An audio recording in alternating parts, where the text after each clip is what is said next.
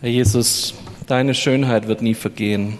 Wir dürfen immer wieder zu dir schauen und uns darauf konzentrieren, was du für uns getan hast. Wir dürfen immer wieder neu, ja, unseren Fokus auf dich setzen. Und Herr, ich bete, dass das jetzt heute in diesem Gottesdienst nochmal neu passiert, dass wir unseren Fokus auf dein Kreuz setzen, dass wir unseren Fokus auf das setzen, was du für uns getan hast, dass es uns neu wertvoll wird, uns neue Kraft gibt für unseren Alltag, uns neu auch ja, in den Mittelpunkt unseres Lebens stößt. Herr, ich danke dir dafür, dass du jetzt in der Predigt uns dahin führst, Herr, dass du uns dein Kreuz wichtig machst, dein Evangelium uns wichtig machst, diese freimachende Botschaft, dass es uns heute wirklich wertvoll wird. Darum beten wir in deinem Namen. Amen. Herzlichen Dank euch. Wir starten heute in die Serie über den Römerbrief. Ähm, und ihr müsst heute ein bisschen mit mir auf eine Reise gehen.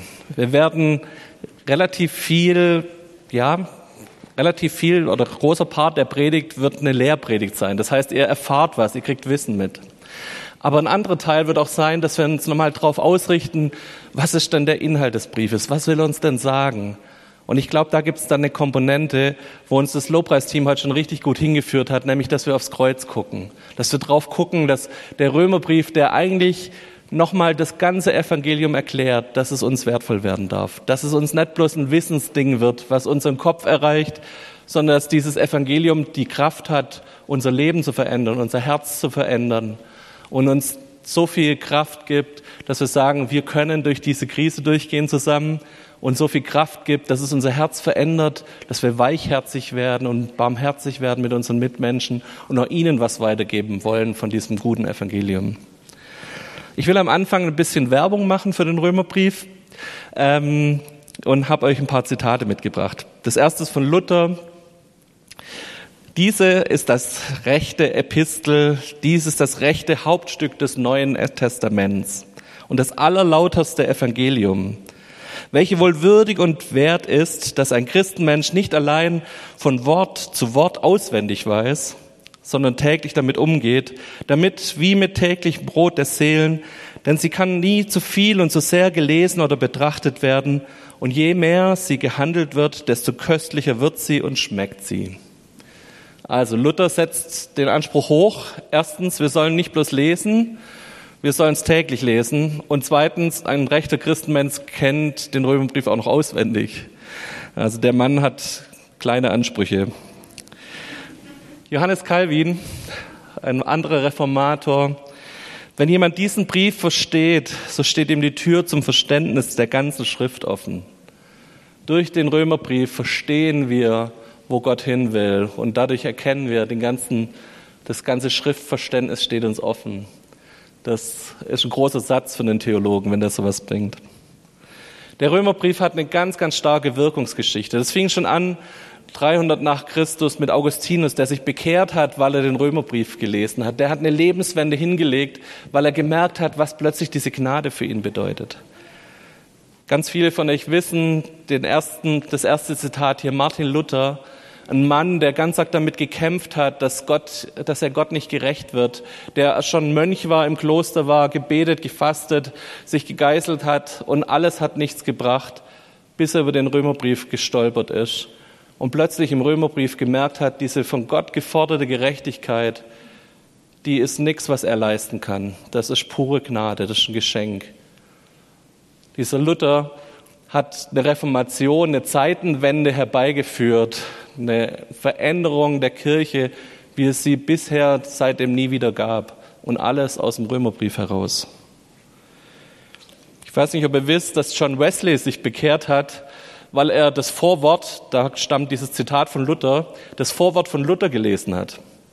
Der hat das Vorwort zum Römerbrief von Luther sich durchgelesen und daraufhin hat John Wesley, der nachher England und einen ganz großen Teil ähm, der christlichen Welt hat sich damals unter John Wesley bekehrt. Er Gründer der Methodisten. Da gab es eine richtige Erweckungswelle. Wo hat ihn Gott erwischt? Im Vorwortlesen vom Römerbrief, von dem, was Luther als Vorwort geschrieben hat. Ich weiß nicht, ob euch Karl Barth was sagt. Karl Barth war, ist der ja, berühmteste deutsche schweizerische Theologe des 20. Jahrhunderts. Karl Barth stand an dieser Schwelle zum Zweiten Weltkrieg und musste sich überlegen, wem schließt er sich an? Schließt er sich den deutschen Christen an, die gesagt haben, ja, im Römerbrief steht, man soll aller Obrigkeit untertan sein. Und ja, die Juden sind das nicht mehr das auserwählte Volk, weil Gott hat das Gesetz zum Abschluss gebracht in Jesus. Jetzt gibt es eine neue Zeit. Schließe sich denen an. Und der hat den Römerbrief gelesen, Karl Barth, und hat daraus empfunden, er muss sich gegen die Nationalsozialisten stellen. Hat eine Theologie aufgebaut, hat, da gibt es wirklich drei Meter, äh, drei Meter Bücherreihe in der Landesbibliothek, zum Beispiel Karl Barth Literatur. Der Mann hat richtig viel geschrieben und sein größtes oder seine, seine Wende in seinem Leben, wo er gemerkt hat, er kann nicht mit dem Nationalsozialismus mit, kam aus dem Römerbrief.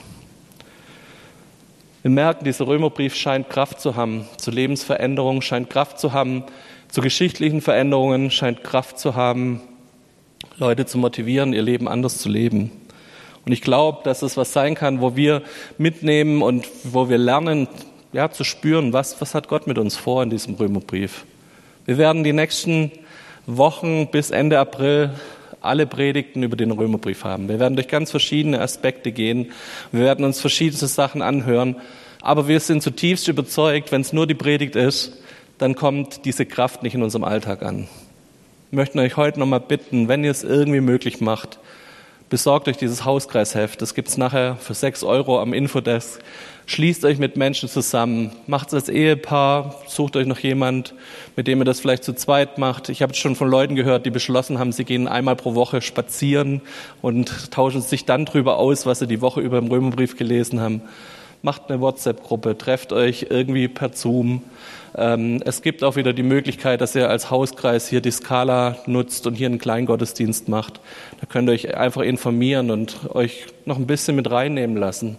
Ich glaube, dieser Römerbrief kann was sein, was unser Leben auf den Kopf stellt. Dieser Römerbrief kann was sein, was lebensverändert in unser Leben hineinwirkt.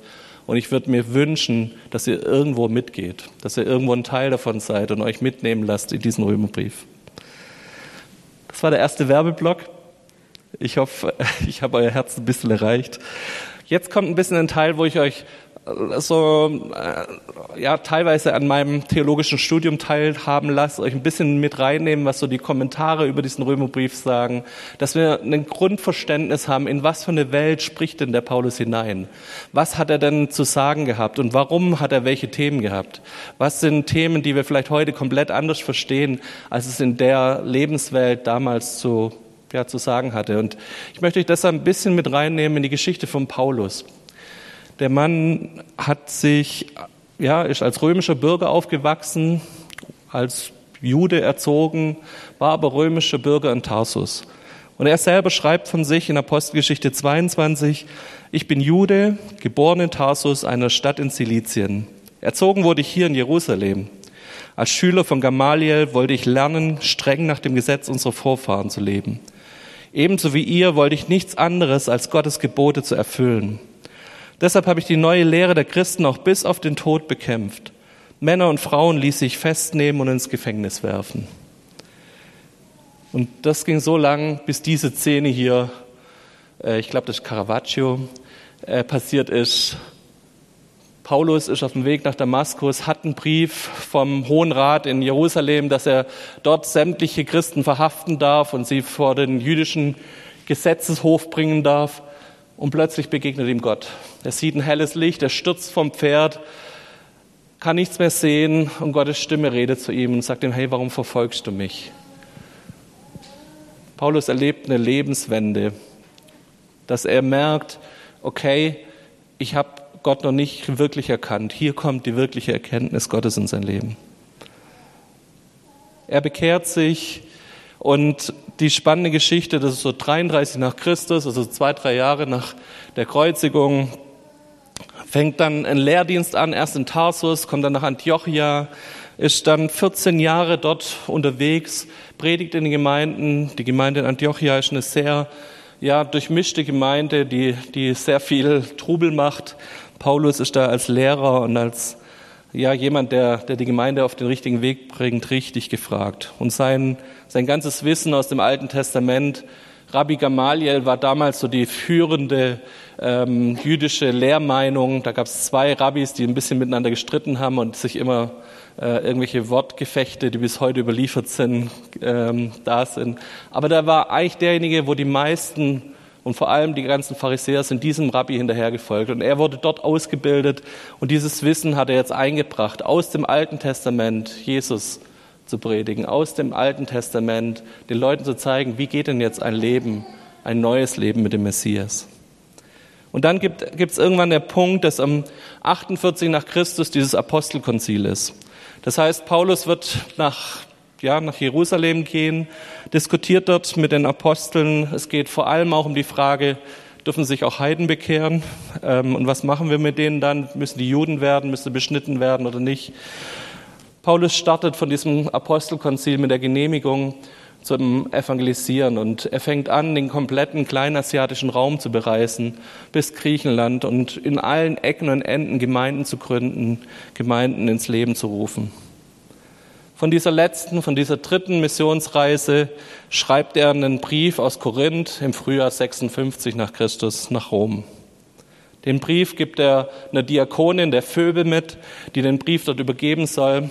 Und sein Ziel ist, dass er erstmal nochmal wieder zurück nach Jerusalem geht. Jerusalem ist mittlerweile total verfolgt. Die Gemeinde spricht auseinander. Es fliehen, fliehen immer mehr Leute aus dieser Urgemeinde in Jerusalem.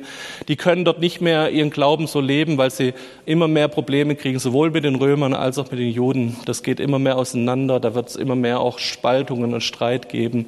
Und in diesen Prozess hinein hat Paulus in den ganzen Gemeinden im kleinen asischen Raum hat er Geld gesammelt für Jerusalem. Und er bringt dieses Geld nach Jerusalem oder hat es vor und will danach dann nach Rom reisen, weil sein ganz, ganz kleiner Plan ist, er will bis an die Enden der damals bekannten Welt evangelisieren.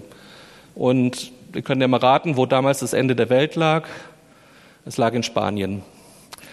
Das war so der letzte bekannte Außenposten.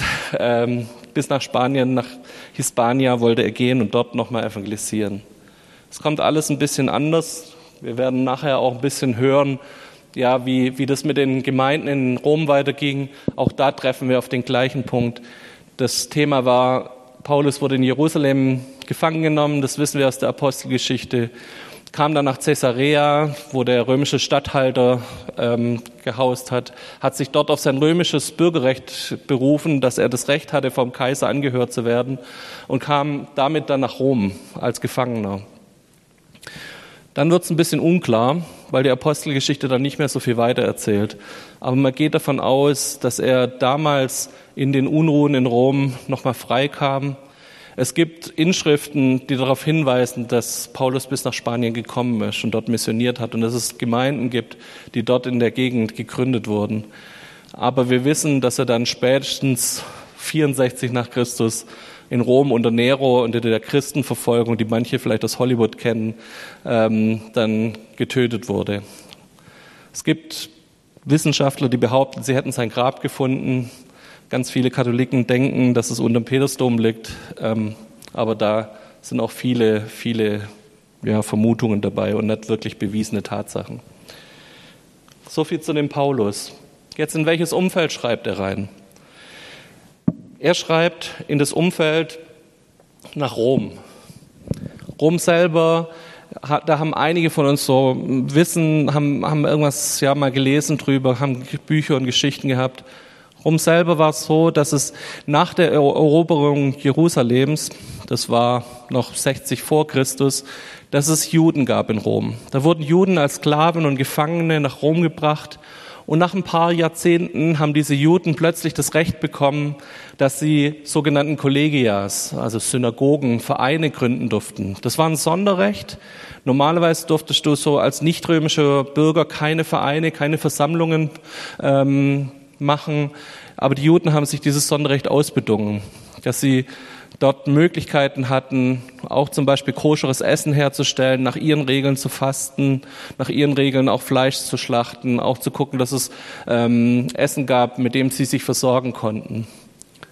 Paulus spricht nachher mal im Römerbrief von Schwachen und von Starken. Da ist wahrscheinlich damit gemeint diejenigen, die komplett auf Fleisch verzichten und diejenigen, die auch nicht koscheres Fleisch essen, weil sie sich der römischen Kultur mit angepasst haben.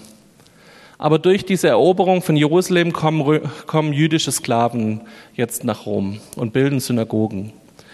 Dann wissen wir, dass in der Apostelgeschichte beim Pfingstfest, das war 30 nach Christus, dass auch römische Juden erwähnt werden, die zum Pfingstfest nach Jerusalem kamen und sich dort unter der Predigt von Petrus bekehrt haben.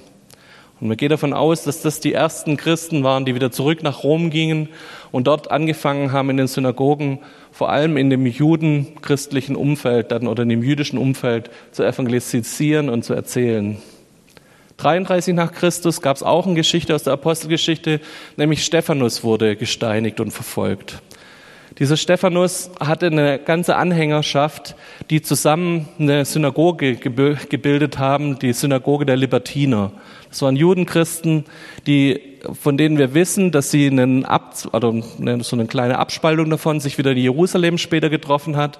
Aber man geht davon aus, dass das eine christliche ja, Gemeinschaft war, die eigentlich aus Rom kam und die später dann wieder auch in Jerusalem tätig war.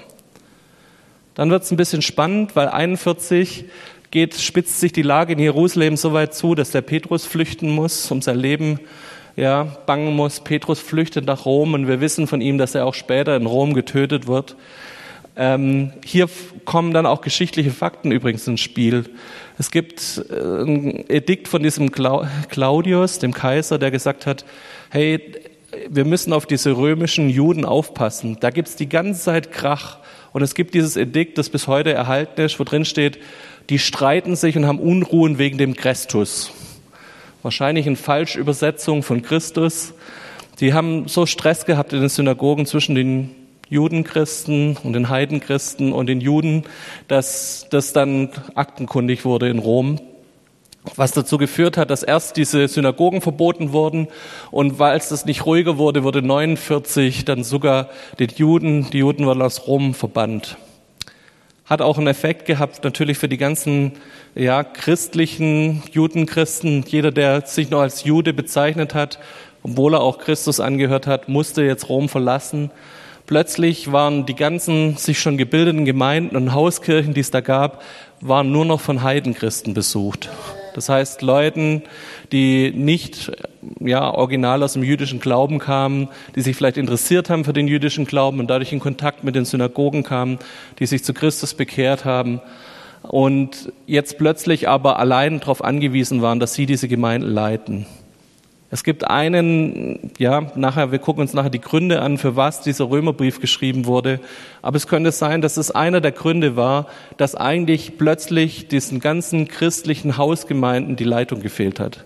Die Leute, die fest verwurzelt waren im Alten Testament, die das, die Tora in- und auswendig kannten und die bis dahin die Christen geleitet haben, die haben plötzlich gefehlt. Die waren plötzlich alle weg, weil sie aus Rom verjagt wurden und nur noch die Heidenchristen, die nicht dieses Fundament hatten und vielleicht auch noch nicht diese feste Lehre, die war noch da. Es gibt noch einen letzten ganz spannenden Geschichte, weil von dem auch nachgewiesen ist, dass es diese Hausgemeinde gab. Das war in Apostelgeschichte 13 lesen wir davon, dass sich der Statthalter von Zypern bekehrt. Das war ein sogenannter Sergius, der hat noch einen ganz, ganz langen äh, lateinischen Namen, habe ich mir nicht gemerkt. Aber dieser Kerl hat sich bekehrt auf Zypern als Statthalter ähm, war im römischen Senat, war also ein hohes Tier. Und dieser Mann wird kurz danach zurückgerufen nach Rom. Und wir wissen von ihm, dass er eine Hausgemeinde geleitet hat. Da gibt's äh, bei Ausgrabungen hat man dieses Haus gefunden, wo die ganzen christlichen Symbole wie der Fisch zum Beispiel schon dran waren und wo von dieser Versammlung beschrieben wird, die in diesem Haus dort stattfindet. Einer der ersten Gemeinden, die auch wirklich in der Form belegt sind hier in Rom. Ich erzähle euch kurz mal, wie es weitergeht. Also in diese Situation hinein, ab 54 hat übrigens der Kaiser gewechselt. Statt Kaiser Claudius kam jetzt Kaiser Nero. Ähm, dadurch ist dieses Edikt von dem Kaiser Claudius auch ungültig geworden und die ganzen Juden durften auch wieder zurück in die, ähm, nach Rom ziehen, durften dort wieder in die Gemeinden, in die Synagogen gehen. In diese Geschichte hinein gibt's jetzt schon, ich möchte schon ein bisschen den Spannungsbogen rausnehmen, wie geht's weiter. Ähm, 56 kommt dann jetzt dieser Römerbrief, der hineinschreibt in diese Situation Und wir wissen, dass spätestens 64 unter Nero es größte Christenverfolgung gibt. Ähm, auch da, wie gesagt, da gibt es einen Hollywood-Streifen dazu. Nero zündet die Stadt an, äh, wahrscheinlich um Platz zu schaffen für den Tempel. Und wer ist schuld? Die Christen sind schuld. Und um das zu zeigen, dass die Christen schuld sind, veranstaltet ein großes Massaker. Man geht davon aus, dass irgendwas zwischen 1000 und 3000 Christen damals getötet wurden. Warum ist das für uns interessant? Weil es manche Theologen gibt, die sagen, hey, in dem Brief an die Römer grüßt der Paulus fünf Hauskirchen. Nachher in der Grußliste lesen wir an fünf, an die in dem Haus von dem und dem und Grüße an denen in denen dem Haus. Und es gibt Schätzungen, dass manche sagen, hey, das waren vielleicht 50 bis 100 Leute. Wenn 64 schon 3000 Leute umgebracht werden, können wir aber eigentlich davon ausgehen, dass diese Gemeinde schon deutlich größer war. Und es sagt uns auch was über die Missionsaktivität der Römer. Paulus lobt sie in Römer 1 dafür, dass sie so eifrig sind, dass sich so viele, dass sie das Werk des Evangeliums tun. Ich glaube, dass das eine Gemeinde war, die richtig umtriebig war und die richtig, ja, nicht nur in den Synagogen, sondern es ging so weit, dass wir wissen, dass es an dem, dass ein Sekretär von dem Kaiser Claudius an dem seinem Haus am, am Hof des Kaisers, dass es dort eine Hausgemeinde gab. Die sind bis in das Machtzentrum der, der römischen, des römischen Adels vorgedrungen mit dem Evangelium, mit dem, was sie zu sagen hatten. Und das ist spannend, weil, wenn wir ein bisschen genauer hingucken, merken wir, das ist gar nicht so einfach. Wo waren die Römer denn gerade? Was hatten die für ein Verständnis von Schuld und Sünde? Was hatten die für ein Verständnis von Erlösung von ihren Göttern? Wo waren die gerade geprägt und was hat, in was für eine Situation musste der Paulus reinsprechen und was musste er erklären, damit sie verstehen, um was es geht? Wir gucken da mal ein bisschen kurz rein. Ähm, der Hans hat da eine sehr ausführliche ähm, Erklärung dazu gegeben und geschrieben. Ich möchte es bloß kurz überfliegen. Dieser Kaiser Nero, der 54 dann an die Macht kam, also zu der Zeit, wo dann der Römerbrief geschrieben wurde, der hatte einen Erzieher, den Seneca. Leute, die Latein hatten, werden jetzt kurz zucken, weil die auf jeden Fall diesen guten Mann auch übersetzen mussten. Und Seneca war der Erzieher und damals der Haus- und Hofphilosoph. Am Anfang jemand, der sehr darauf bedacht war auf edle Werte, von dem Nero wusste man schon, der hat schon so ein bisschen das Potenzial zum äh, Narzissten und zum jemand, der nachher solche Dinge wie halb Rom abzubrennen bringt. Und Seneca hat immer versucht, so ein bisschen auf die, die Milde zu achten, auf die Werte zu achten, die ihm gut tun, dass er sich gegenüber dem Volk großzügig zeigt. Aber es gab irgendwann in diesem Ganzen das war geprägt von den sogenannten Stoikern, das war eine, eine griechische Philosophierichtung. Gab es einen, einen Shift dahin, dass immer mehr die Epikurer, das ist der rechte Mann hier, dass der Philosoph gewonnen hat in der Durchsetzung seiner Werte. Plötzlich ging es nicht mehr um edle Werte, oder es ging immer noch um edle Werte, aber die Werte haben sich komplett verschoben. Die Epikurer haben als höchsten, als höchsten Wert den Lustgewinn. Die haben als höchsten Wert, dass jemand glücklich ist, dass jemand persönliches Glück findet, dass jemand persönliche Lust empfindet, egal in welchem Bereich, ob das jetzt sexuell ist, ob das Essen ist, ob das Lust darin ist, dass man Freundschaften lebt, also auch mit Menschen in Kontakt ist, die einem gut tun. Dieser Lustgewinn war alles, was gezählt hat bei den Epikuren. Und wenn das der höchste Wert ist, dann ist spannend, wenn das Evangelium auf, diesen, auf dieses Fundament trifft in Rom. Dann ist spannend zu sehen und zu hören, was passiert denn dann, wenn die Menschen so leben. Die Epikurer haben sich immer mehr durchgesetzt, hat dazu geführt, dass es in Rom rauschende Orgien gab, dass ein Menschenleben immer weniger wert war, dass es Intrigen ohne Ende gab, also die äh, Mutter von Nero hat dafür gesorgt, dass der Claudius ums Eck kommt. Der hat den, hat den ehemaligen Kaiser töten lassen, damit ihr Sohn an die Macht kommt. Wurde also mit einem Giftanschlag kurz nachgeholfen. Ähm, Seneca selber, der lange Zeit so als Philosoph, also sehr ästhetisch, äh, gelebt hat und versucht hat, ein gutes Leben zu führen und edle Werte zu führen, hat dann plötzlich angefangen, dass er innerhalb von ein paar Jahren unter Kaiser Nero der reichste Mann im ganzen römischen Reich wurde. Der hat Geld gescheffelt ohne Ende. Es gibt die spannendsten Geschichten mit irgendwelchen Lustknaben und Themen, die da hochkamen mit dem Seneca. Also der Mann hat auch einfach von seinen Werten, die er am Anfang geschrieben hat in seinen Briefen, eine komplette Wende hingelegt. Und der höchste Wert war meine Lust und mein Lustgewinn. In dieses Umfeld rein spricht jetzt der Römerbrief. Und ich möchte euch jetzt, nachdem wir so ein bisschen ja, gehört haben, wo, wo ist so das geschichtliche Umfeld, euch mit reinnehmen in diesen Römerbrief. Geschrieben wurde er von Tertius. Das ist ein Schreiber von Paulus. Paulus hat ihm höchstwahrscheinlich sehr genau diktiert. Tertius schreibt ihn auf. Überbringen tut ihn Phoebe. Auch so eine spannende Geschichte, die wir uns angucken müssen. Was hat, haben die Frauen in diesem ganzen Römerbrief für eine Geschichte? Und wo werden Frauen hier an ganz vielen Ecken und Enden erwähnt und sind auch Teil des paulinischen Missionswerks? Und was wir schon wissen, 56 nach Christus, aus Korinth geschrieben, Paulus ist auf dem Weg nach Rom, aber schickt Phoebe mit diesem Brief voraus. Was sind seine Ziele? Seine Ziele sind, dass Paulus sich vorstellt, er war noch nie in Rom bis dahin. Er will, dass sie ihn kennen als den Weltapostel. Und wir haben vorher schon drüber geredet, Paulus hat ein großes Ziel, nämlich Spanien. Und das funktioniert nur, wenn er die Römer mitgewinnt. Er weiß, dass er von Jerusalem aus nach Rom ziehen will und von dort aus nach Spanien gehen will. Er weiß, dass er Hilfe braucht, dass er Finanzen braucht, dass er Gelder braucht, dass er aber auch Mitarbeiter braucht, die mit ihm zusammen Spanien erreichen. Ein zweiter Grund könnte sein, dass er auch wirbt dafür, dass man Gelder sammelt für Jerusalem. Die Römer hatten kaum noch Bezug zu Jerusalem, kaum noch diesen, was andere Gemeinden in Korinth oder Ephesus hatten. Die wussten, unsere Urgemeinde, unsere Gründungsgemeinde sitzt in Jerusalem. Von dort aus kommen Apostel zu uns und predigen uns. Die Römer hatten diese Vorstellung schon gar nicht mehr. Die Römer, das waren Juden, Heiden, Christen, die einfach dort sich in Rom versammelt haben, die dort ihren Lebensmittelpunkt hatten, die keinen Bezug hatten zu Jerusalem und Paulus will das aufgreifen. Der dritte Punkt, Paulus redet ganz oft über Spannungen.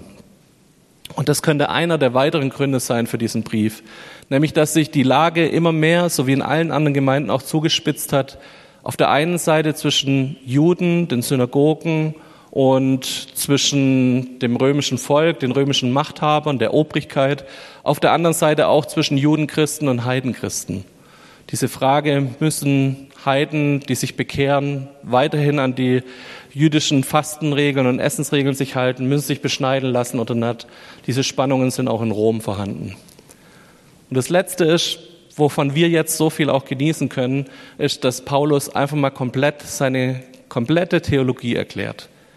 Dadurch, dass er noch nicht in Rom war, er noch nicht dort lehren konnte, fängt er wirklich von A bis Z an und fängt von A bis Z an zu erklären, wo ist das Grundproblem. Er fängt an im Alten Testament zeigt, wie ist die Lösung, was ist Jesus für uns, was bewirkt es für uns und wie kann das jetzt praktisch in unserem Leben laufen.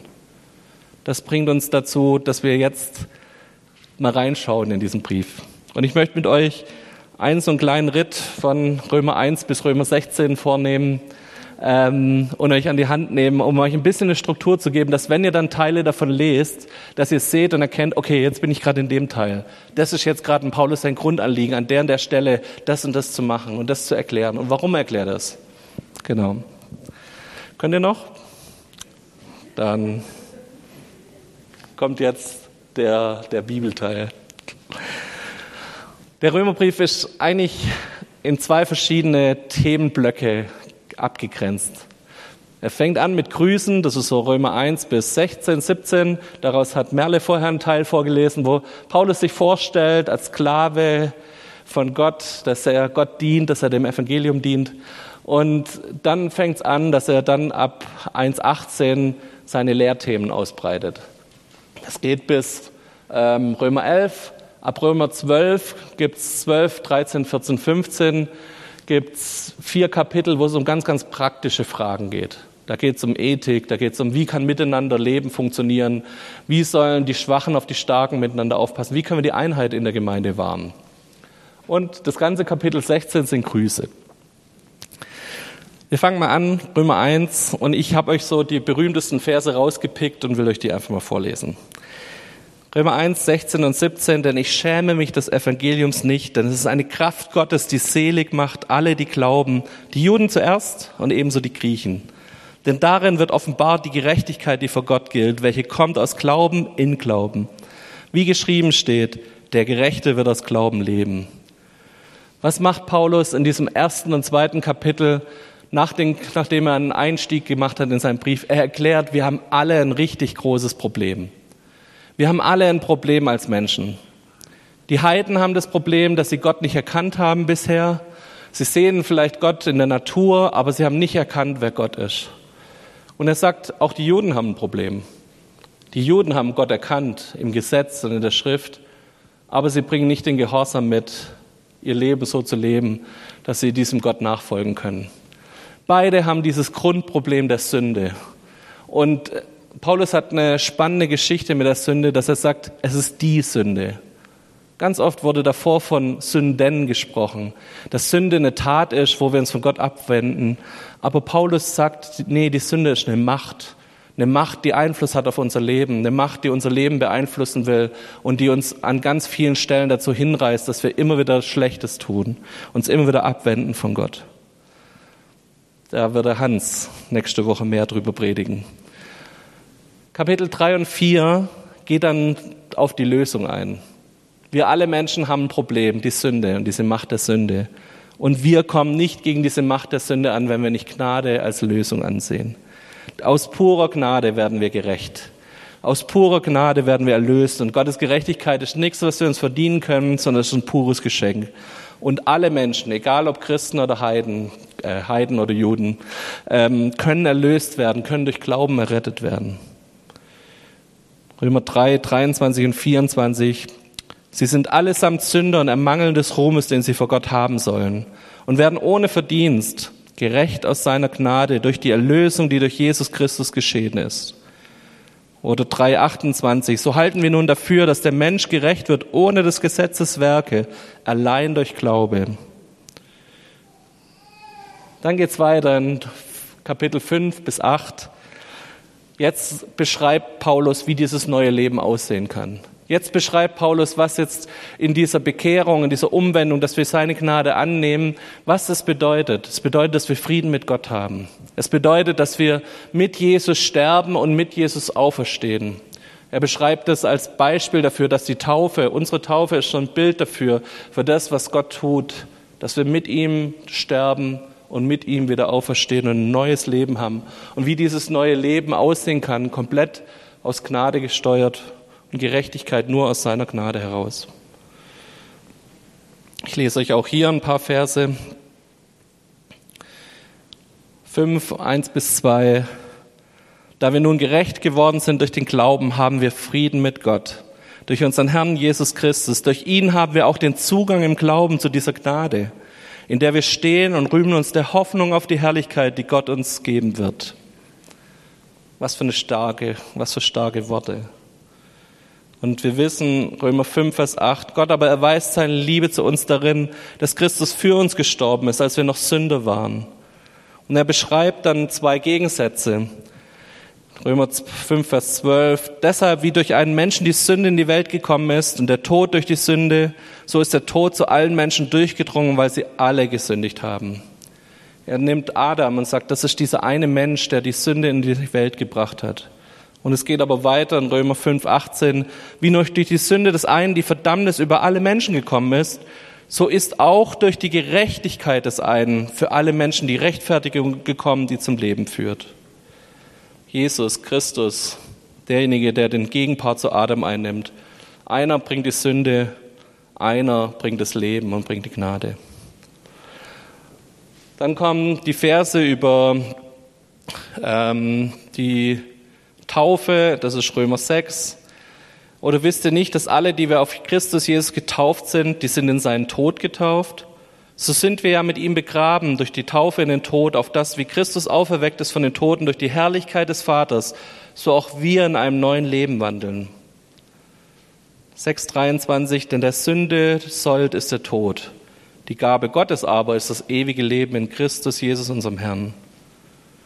Und Paulus redet dann drüber, wie kann dieses Leben funktionieren in Römer 7. Und er merkt und sagt, Römer 7, Vers 19, das Gute, was ich will, das tue ich nicht, sondern das Böse, was ich nicht will, das tue ich.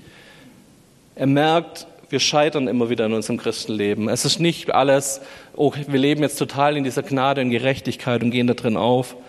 Er merkt, wir brauchen immer wieder neu diese Erlösung. Es ist ein Veränderungsprozess, der in unserem Leben angestoßen ist. Römer 8, Vers 1 und 2. So gibt es nun keine Verdammnis für die, die in Christus Jesus sind.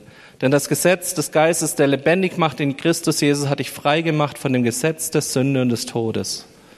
Diese Freiheit, trotzdem immer der Gnade annehmen zu können. Und 8,14, denn welche der Geist Gottes treibt, das sind Kinder Gottes. Denn ihr habt nicht einen Geist der Knechtschaft empfangen, dass ihr euch abermals fürchten müsstet, sondern ihr habt einen Geist der Kindschaft empfangen, durch den wir rufen, aber lieber Vater.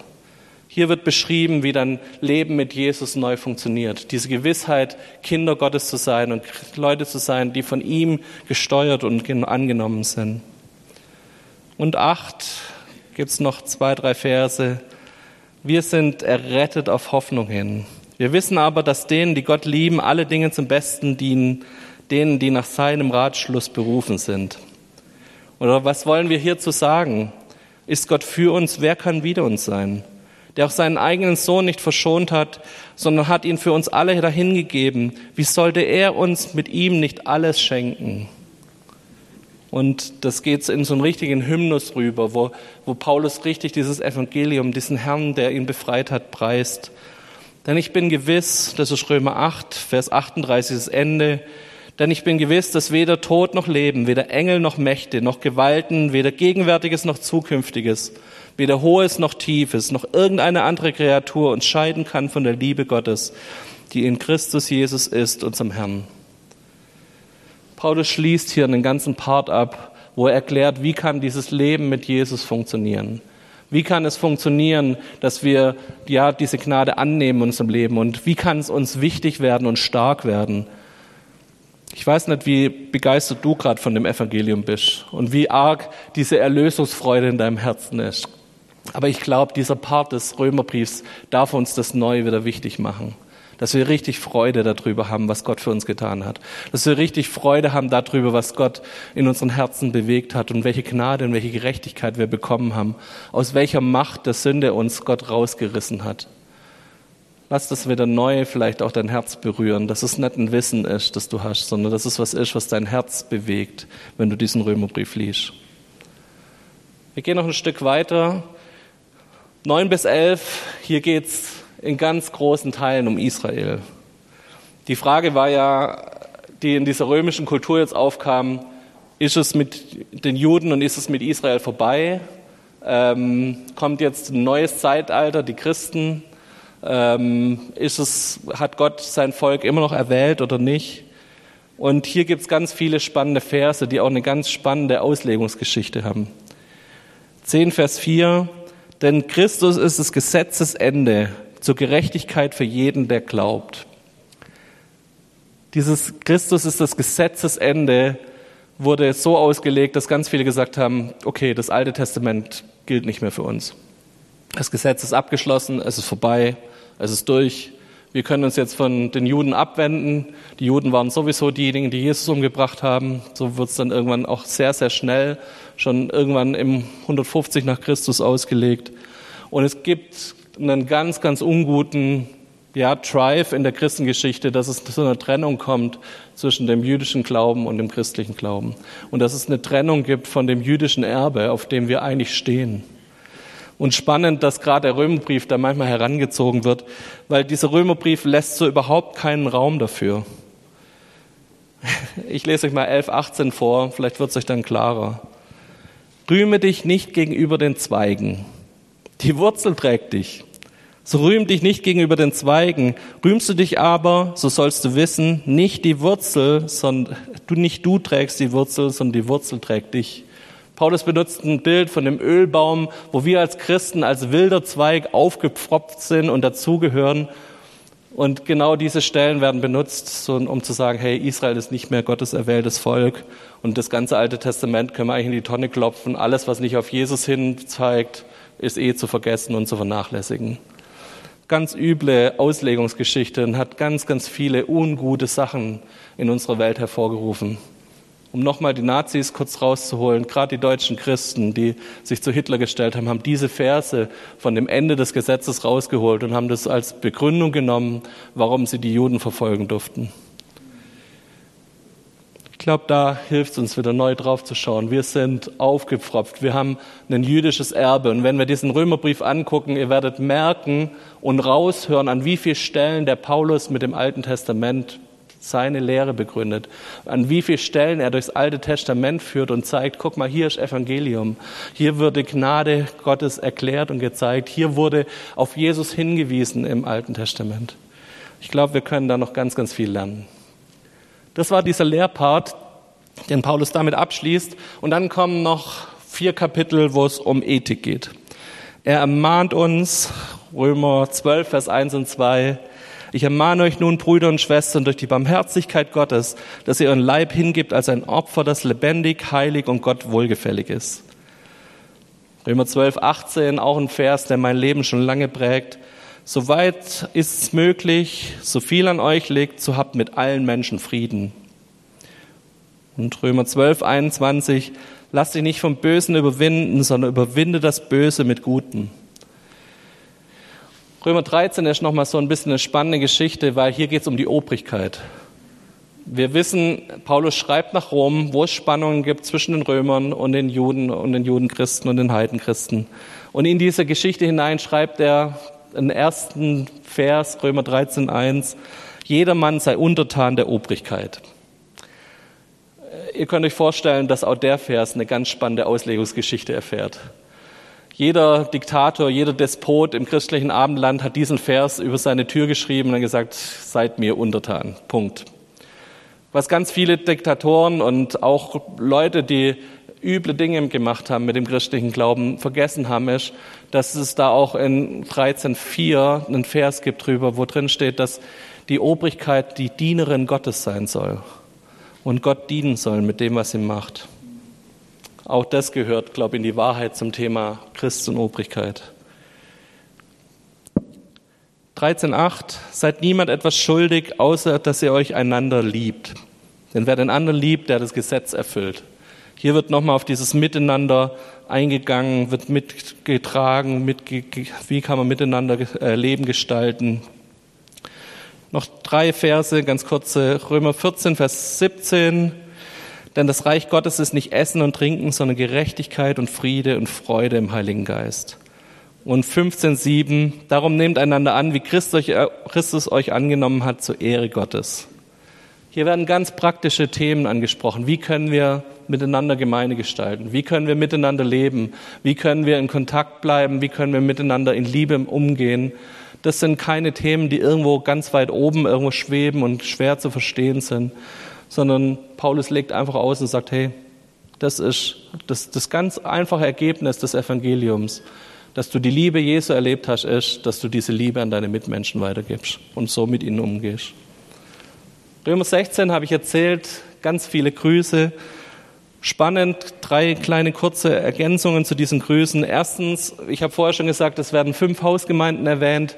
Man könnte also von einer kleineren Gruppe ausgehen. Wahrscheinlich waren es aber deutlich mehr.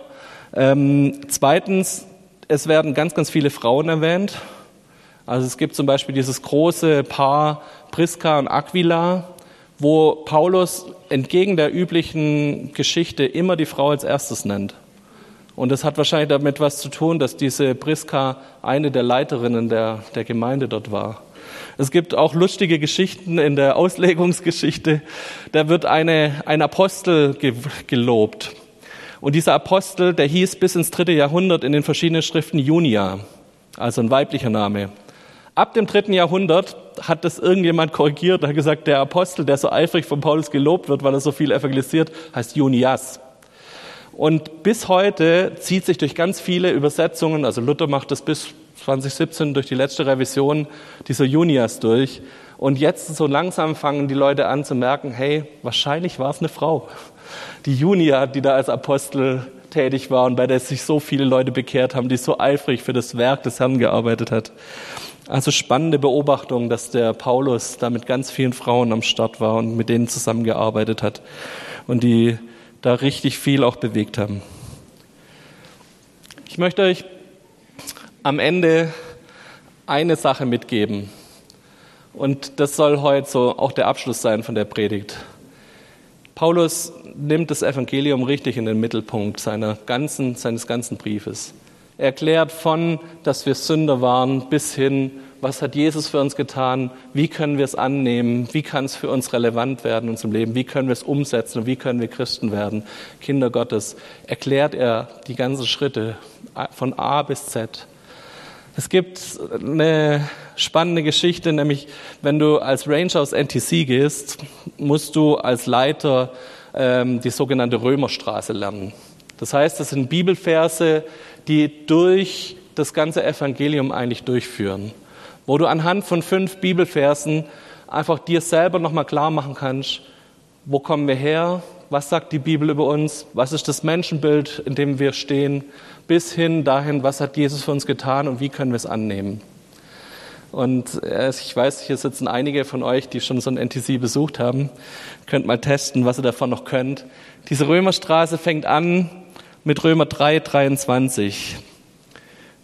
Paulus sagt sie, wir können das auch mit wir übersetzen, wir sind allesamt Sünder und am Mangel den Ruhmes, den wir vor Gott haben sollen.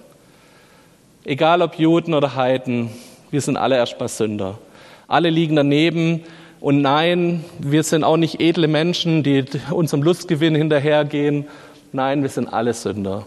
Das sagt er den römischen Leuten, die sagen, ich bin doch eigentlich ganz okay und ich habe so viel Lustgewinn in meinem Leben. Nee, du bist trotzdem ein Sünder. Da fängt's an. Wir gehen drei Kapitel weiter. 6,23 ist das nächste, was, was Paulus nimmt. Denn der Sünde sollt ist der Tod und die Gabe Gottes aber ist das ewige Leben in Jesus Christus, unserem Herrn. Es gibt eine Wahlmöglichkeit zwischen Tod und ewiges Leben. Es gibt eine Wahlmöglichkeit, wenn wir uns weiter in dem Machtbereich der Sünde aufhalten, dann wird es der Tod sein. Wenn wir weiterhin unter diesem Machtbereich bleiben und damit, wie gesagt, der Paulus redet nicht von einzelnen Taten, sondern er meint diesen Bereich, wo Sünde uns komplett gefangen hält.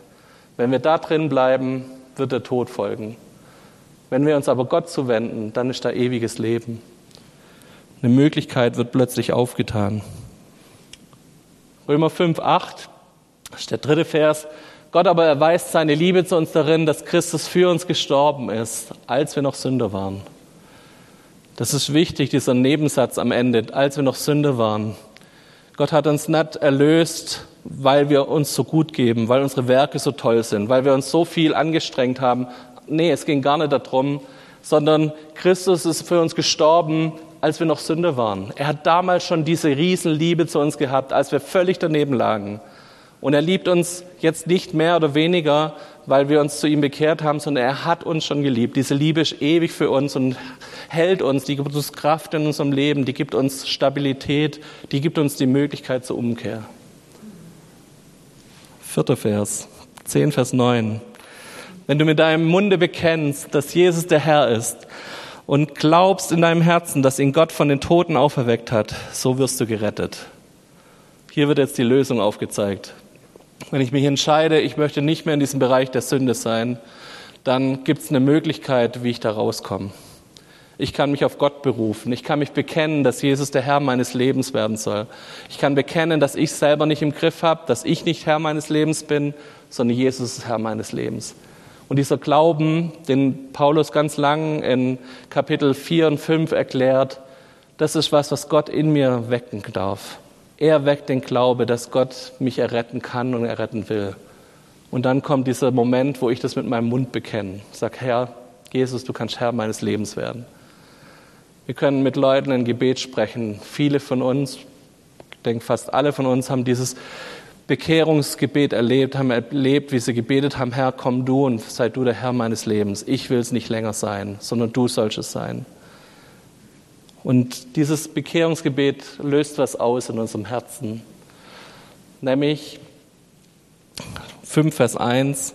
Da wir nun gerecht geworden sind durch den Glauben, haben wir Frieden mit Gott durch unseren Herrn Jesus Christus. Zwei große Begriffe sind da drin. Gerechtigkeit und Frieden.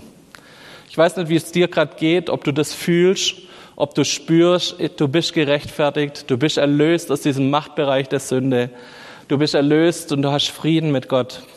Gott und du, ihr seid nicht die zwei, die im Streit und im Clinch liegen, sondern ihr seid diejenigen, die dein Leben gemeinsam gestalten, weil Gott mit dir ist und weil Gott dir Freiheit gibt von so vielen Dingen. Weil du seine Gnade und seine Liebe jeden Tag neu in deinem Leben hast. Ich habe Moritz gebeten, der gerade an seiner Bachelorarbeit schreibt, aber in seine Pausen dazu nutzt, äh, Grafiken für die Skala zu machen ähm, dass er diese Römerstraße uns auf einen kurzen DIN A5-Zettel gestaltet. Und unsere ähm, Begrüßungs- und Ordnerteam werden euch nachher diesen Zettel im Ausgang mitgeben. Ich habe zwei Intentionen mit dieser Römerstraße. Das eine ist, vielleicht darf es uns wieder neu wertvoll werden, was Jesus in unserem Leben getan hat, welche Gnade wir auf unserem Leben haben, welche Befreiung wir haben, welche Liebe wir in ihm gespürt haben, dass er uns zurückgerufen hat ins Leben dass er uns Freiheit geschenkt hat. Und das Zweite ist, vielleicht kannst du das als Hausaufgabe mitnehmen, dass du diese Verse für dich lernst. Das ist eine super Vorbereitung, wenn du mit irgendjemand mal an den Punkt kommst, im Gespräch darüber zu reden, willst du Jesus annehmen, dann kannst du diese fünf Verse benutzen, um ihm zu erklären, guck mal, da kommen wir her, das ist der Schritt, den du gehen kannst und so wirst du Kind Gottes, so bekommst du diesen Frieden mit Gott. Ich glaube, dass es gut ist, dass wir uns darauf vorbereiten, dass wir Menschen Jesus erklären können, das Evangelium erklären können. Und das sind wirklich Verse, die einem im Kopf hängen bleiben. Mein NTC war 98, schon eine ganze Weile her. Und ich habe äh, für mich einfach reflektiert, ich kann noch drei von fünf. Das ist, glaube ich, schon ein ganz guter Wert. Vielleicht schaffen wir es zusammen, fünf auf fünf zu kommen. Vielleicht schaffen wir es, neu diese Verse im Kopf zu haben, um zu wissen, was bedeutet das Evangelium für uns als Gemeinde, aber für uns als einzelne Personen. Ich habe vorher die Frage gestellt, wie weit steht es denn mit unserer Erlösungsfreude? Wie weit bist du dir bewusst, aus welchem Machtbereich der Sünde du erlöst bist? Und wie weit ist das was, was dein Leben prägen darf, weil es dir richtig stark wird immer wieder? Ich möchte dich einladen, dass wir zusammen aufstehen und zusammen das vor Gott einfach nochmal neu reflektieren. Was bedeutet es, dass Jesus uns erlöst hat? Und vielleicht kannst du im Stillen ein kurzes Gebet sprechen ihm gegenüber, wo du ihm Danke sagst.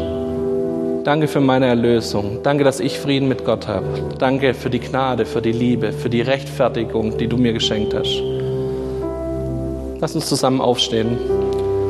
Mach die Augen zu und sprecht einfach dieses Gebet zu Gott. Dankt ihm einfach dafür, was er getan hat in eurem Leben. Vielleicht hilft es, dass eure Herzen auch wieder neu angesteckt werden mit einer Freude darüber. Dass unsere Herzen wieder neu auf das ausgerichtet werden, was wir alles geschenkt bekommen haben. Wie hoch dieses Geschenk ist. Wir singen gleich ein Lied, das genau darauf hinweist. Oder die Band singt das Lied. Und ich würde mir wünschen, dass wir weiterhin in diesem Gebet bleiben Gott Danke zu sagen für das, was er am Kreuz für uns getan hat.